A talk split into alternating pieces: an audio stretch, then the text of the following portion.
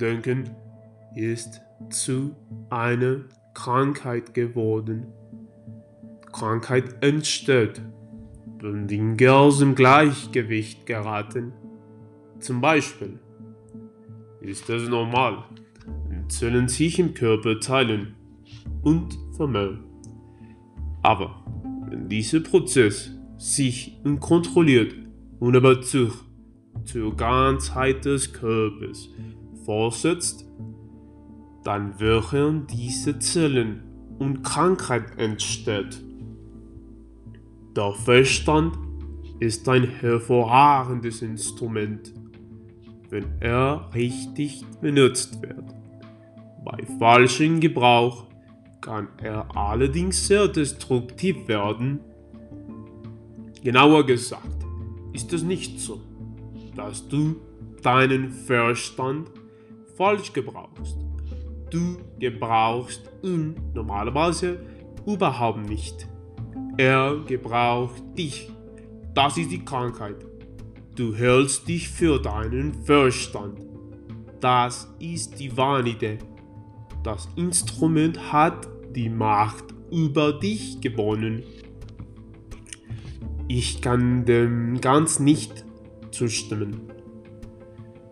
Es stimmt, dass ich mich oft sinnlosen Gedanken hingebe, wie die meisten, aber ich habe auch die Wahl, meinen Verstand dafür einzusetzen, Dinge zu bekommen oder zu erreichen. Da und das tue ich ständig. Nur weil du ein Kreuzworträtsel lösen oder eine Atombombe bauen kannst, bedeutet nicht, dass du deinen Verstand benutzt.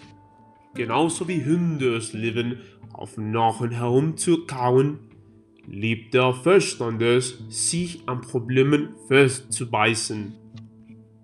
Darum mache Kreuzworträtsel und baut Atombomben. Du hast nicht das geringste Interesse an Kreuzworträtsel oder Atombomben.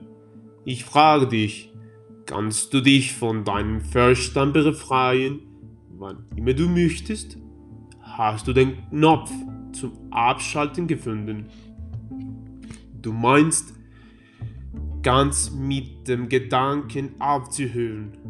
Nein, das kann ich nicht, außer vielleicht für einen kurzen Moment. Dann benutzt der Verstand dich. Du bist unbewusst mit ihm identifiziert.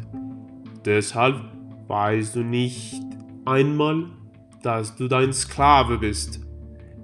Es ist fast so, als seist du besessen, ohne es zu wissen.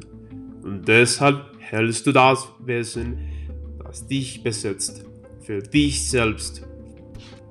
Freiheit beginnt, wenn du erkennst, dass du mit dem Verstand, dem Denker, der dich im Zustand der Besessenheit hält, nicht identisch bist.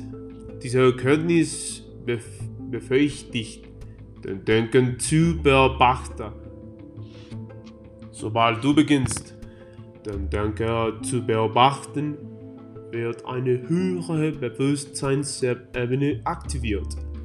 Dann beginnst du zu erkennen, dass es einen enormen Bereich von Intelligenz jenseits des Denkens gibt. Dass dein Denken nur einen winzig kleinen Aspekt dieser Intelligenz ausmacht.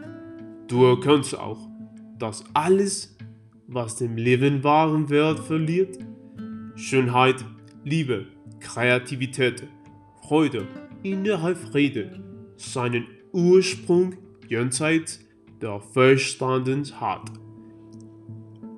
Du beginnst zu erwachen.